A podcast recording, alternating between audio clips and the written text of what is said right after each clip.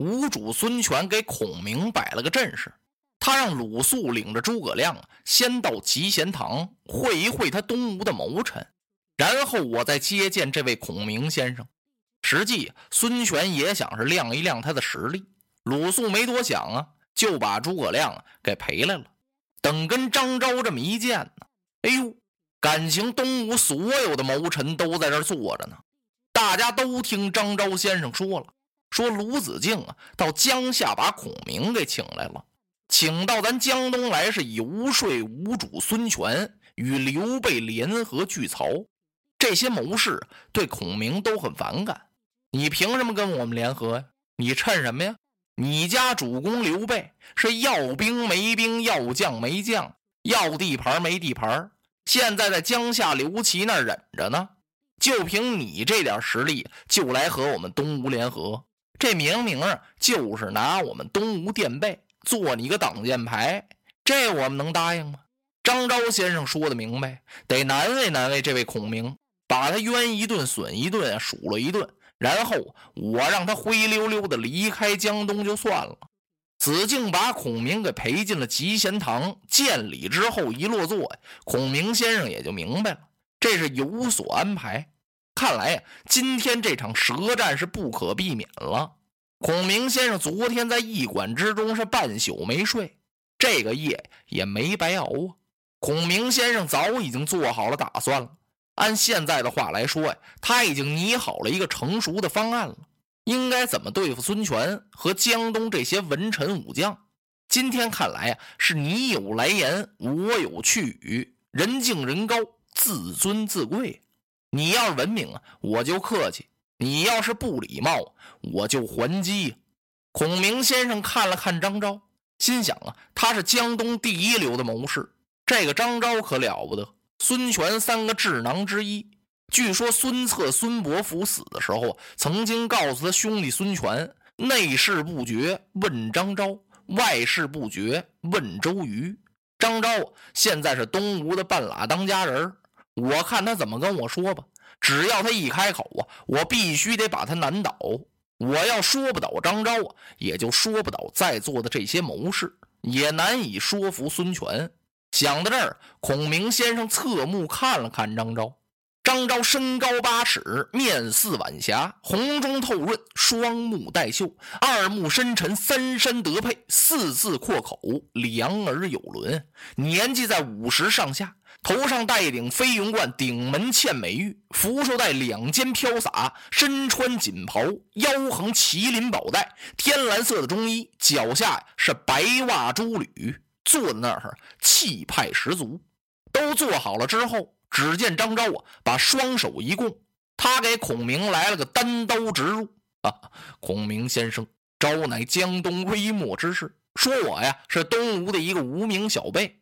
但是我久闻先生高卧龙中，自比管乐，此语国有之乎？你别看我名气小，我可久仰你的大名。听说你在隆中那儿自比管仲乐毅，你说过这话吗？孔明先生微微一笑，哈哈，此量平生小可之比也。哎呦，这话可说的有点太大了。说我比管仲乐毅啊，我比小了，随随便便这么一比。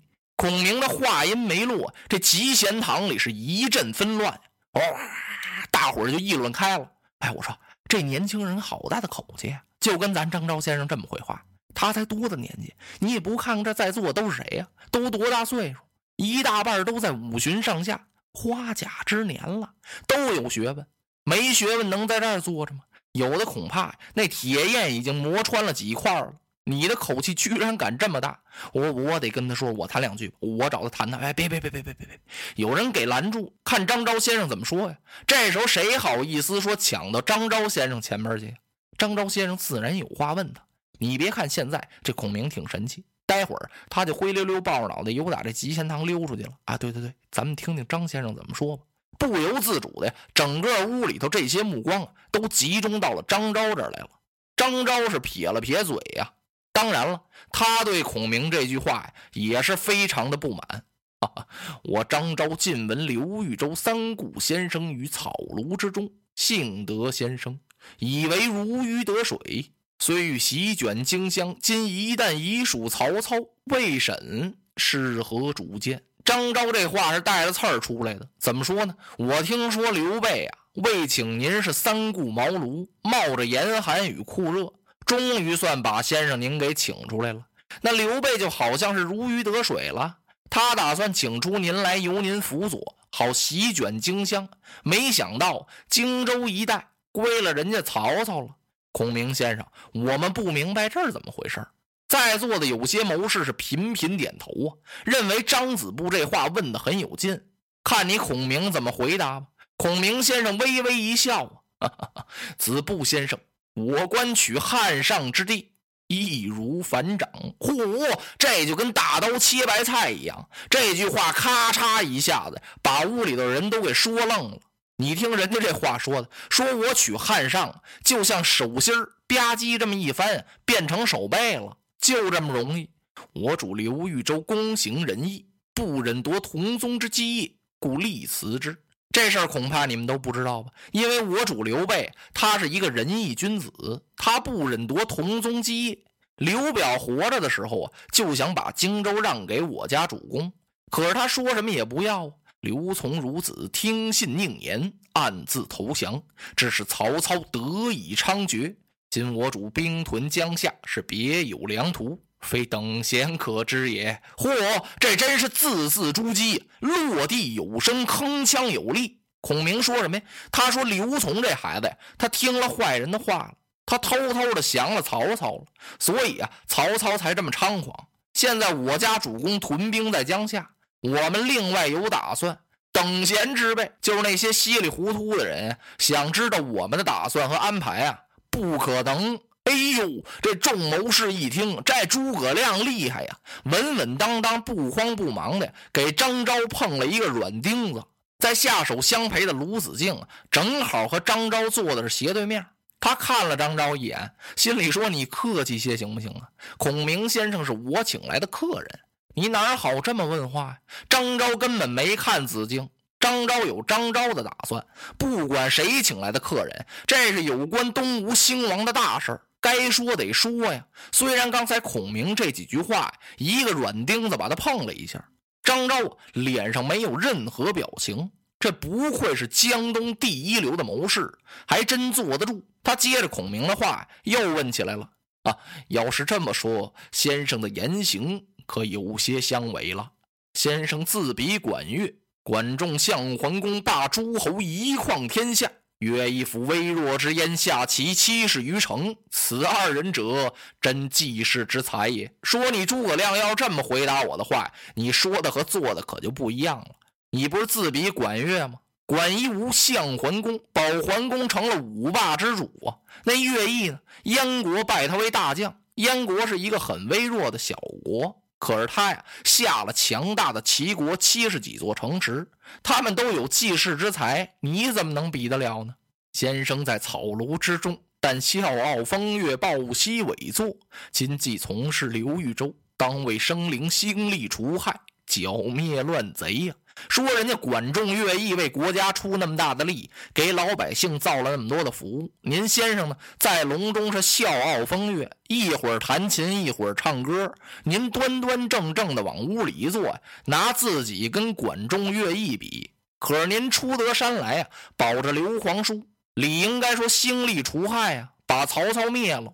可是现在你没有啊，不单没有。而且刘豫州未得先生之时，尚且纵横寰宇，割据城池。这话说多厉害！这张昭是有两下子。他说刘备没请您出山的时候，他东走西撞的，还真有点名气，而且呀还有几块地盘现在可好，跑江夏去了。今得先生人皆仰望，虽三尺同盟，以为彪虎生翼，将见汉室复兴，曹氏既灭矣。说是把先生您请出来之后，大家都有了希望了。就连那三岁的小孩啊，也认为皇叔刘备是如虎添翼了。这回汉室可有救喽！曹操也该完了呀！朝廷旧臣山林隐士，无不拭目而待呀。就是说，朝里边那些老臣，包括那些退休的，以及山林里边的那些隐士们，都把眼睛瞪得大大的，在那瞅着呢。以为抚高天之云翳，养日月之光辉，整民于水火之中，挫天下于人息之上，在此时也呀。说这些人就等着您诸葛先生把天上的云彩拨楞开喽，让我们看看太阳什么样，让我们看看月亮的光辉，救民于水火，解国家之危难，就在这时候了。可是先生您自归豫州，曹兵一出，弃甲抛戈，望风而窜，上不能报刘表以安黎庶，下不能抚公子而据疆土，乃弃新野走樊城，拜当阳奔夏口，无容身之地。是豫州既得先生之后，反不如其初也。